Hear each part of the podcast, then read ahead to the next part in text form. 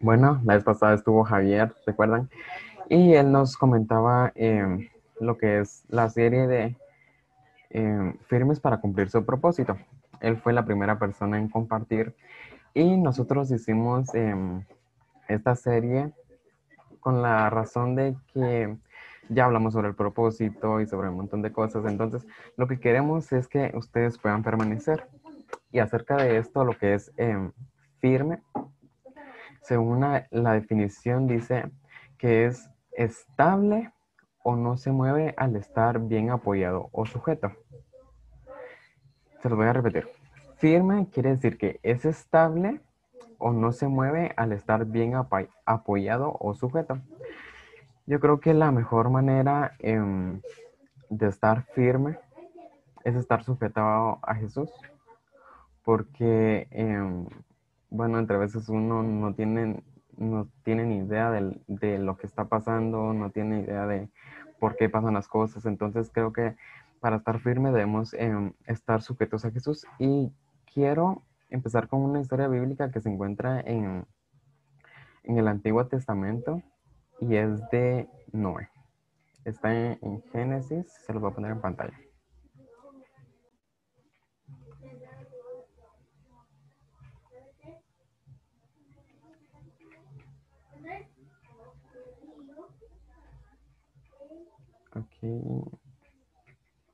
Está en Génesis 6 del 5 al 9 y dice, el Señor vio que era demasiada la maldad del hombre en la tierra y que éste siempre estaba pensando en hacer lo malo. 6. Y le pesó haber hecho al hombre con mucho dolor y dijo, voy a borrar de la tierra al hombre que he creado y también a todos los animales domésticos y a los que se arrastran y a las aves, me pesa haberlos hecho. Sin embargo, el Señor miraba a Noé con buenos ojos. No era un hombre muy bueno que siempre obedecía a Dios. Entre los hombres de su tiempo, solo él vivía de acuerdo a la voluntad de Dios. Uno para estar en, esto de lo que es estar firme, em, debe estar em, teniendo en cuenta lo, que es la voluntad de Dios, porque entre veces nosotros como que queremos hacer nuestra voluntad, pero no debe ser así. Y aquí mira el propósito de, Noé. Dice así en Génesis.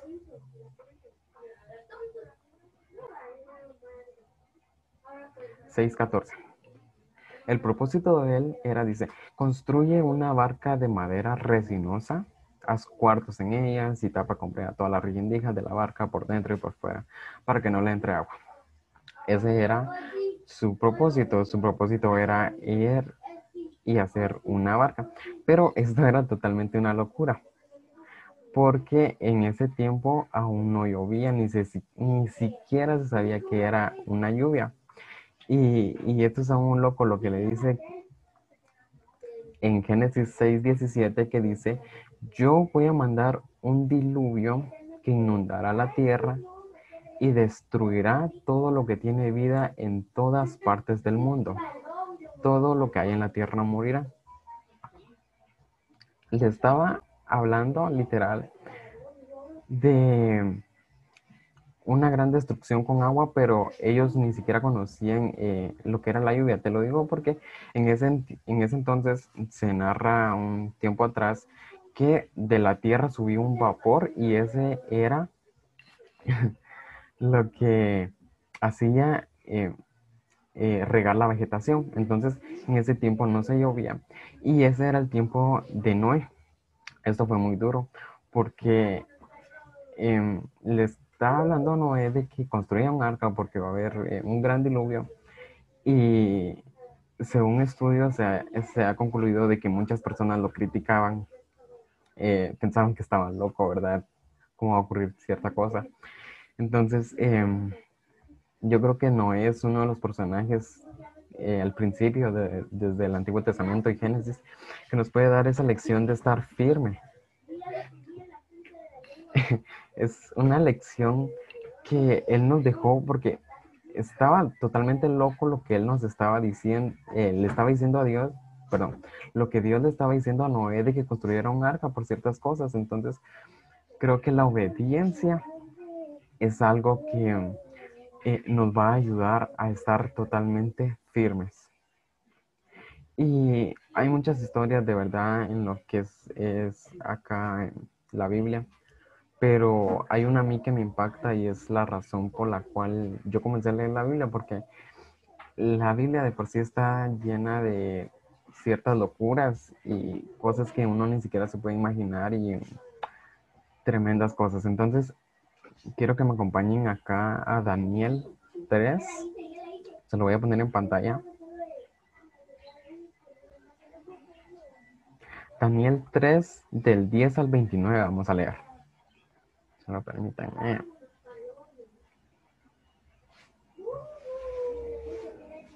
Ok.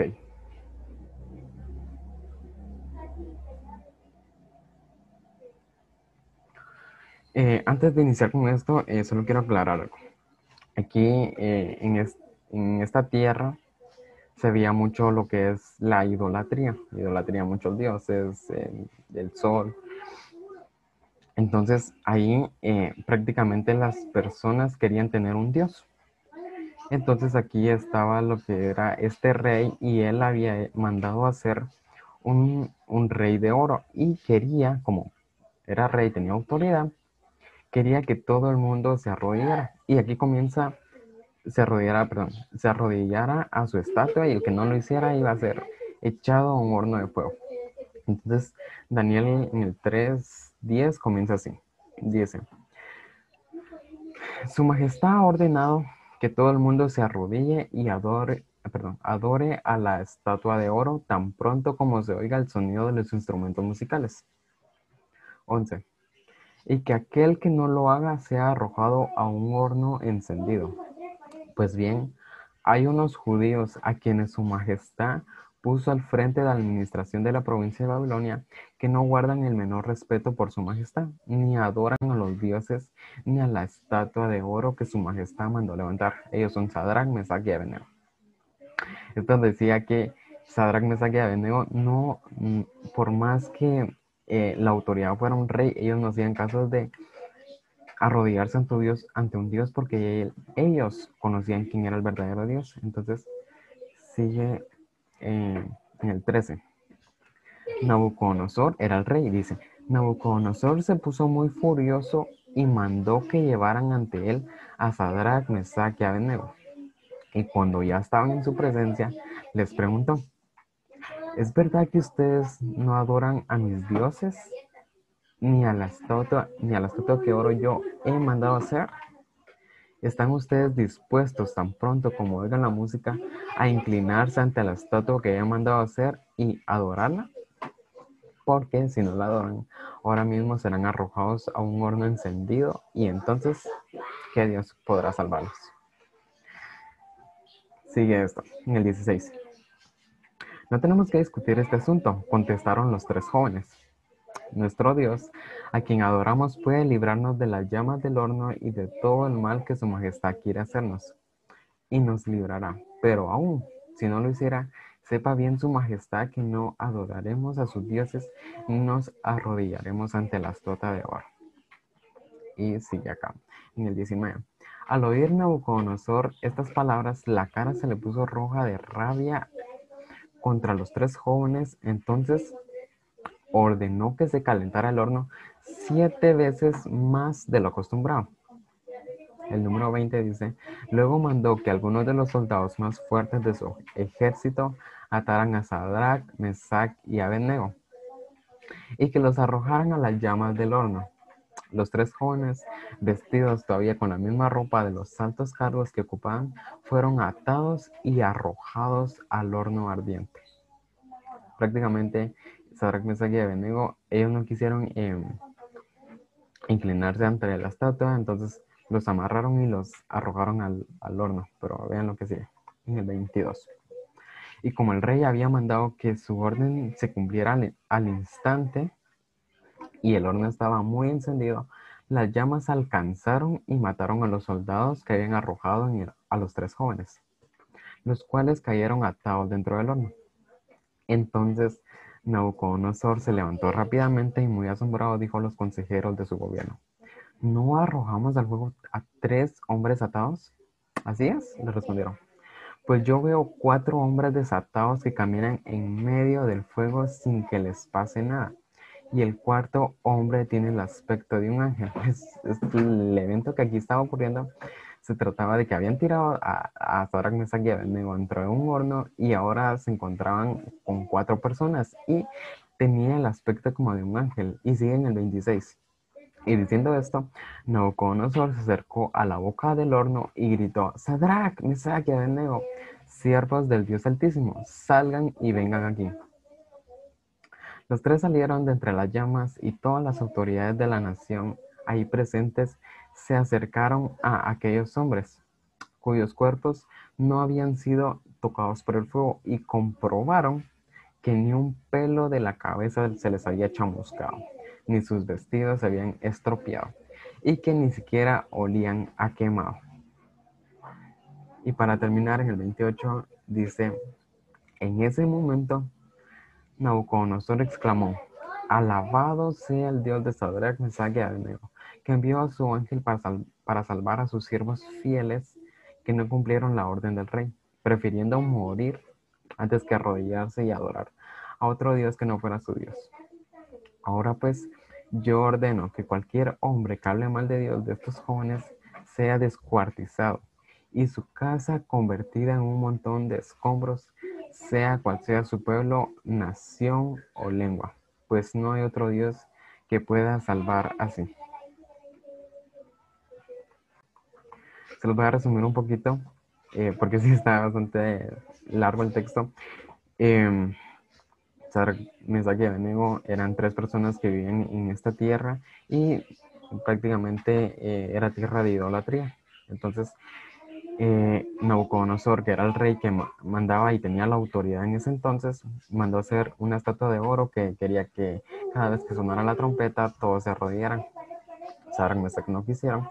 Y em, aquí creo que se mantuvieron firmes porque, mira, los iban a, prácticamente ellos iban a morir por, Em, por voluntad propia, queriendo decir que ellos tenían Dios, entonces ellos tenían la convicción de quiénes eran y quiénes era, quién era su Dios, entonces estaban entre la vida y la muerte. Em, en ese entonces calentaron el horno siete veces más porque veía, eh, Nauconosor veía como que su rebeldía. Y y prácticamente los echaron. Las personas que metieron a Sadrach, Mesach y Abednego eh, eh, murieron, murieron porque estaba tan caliente que ellos murieron, pero lo contrario a los que entraron al horno es que ni siquiera un pelo se les había chamuscado y ni siquiera olían a quemado. Y aún em, en el horno encontraron a cuatro personas. Entonces, em, creo que fue duro el hecho de ser firme y actuar ante una convicción que ellos tenían. Y esto de estar firme, estar firme no creo que sea sencillo, creo que hay muchos afanes. Eh, por ejemplo, el de Noé no sabía ni qué sabía ni qué podría ocurrir, solo tenía la convicción de que estaba obedeciendo. Y aquí estos eh, tres jóvenes prácticamente dieron su vida por, por el Dios y la convicción que tenían. Entonces se mantuvieron tan firmes que eso hizo que ese pueblo que tenía idolatría ahora adoraran al verdadero Dios. Y quiero hablarte más o menos de la forma en como yo me, he mantenido firme.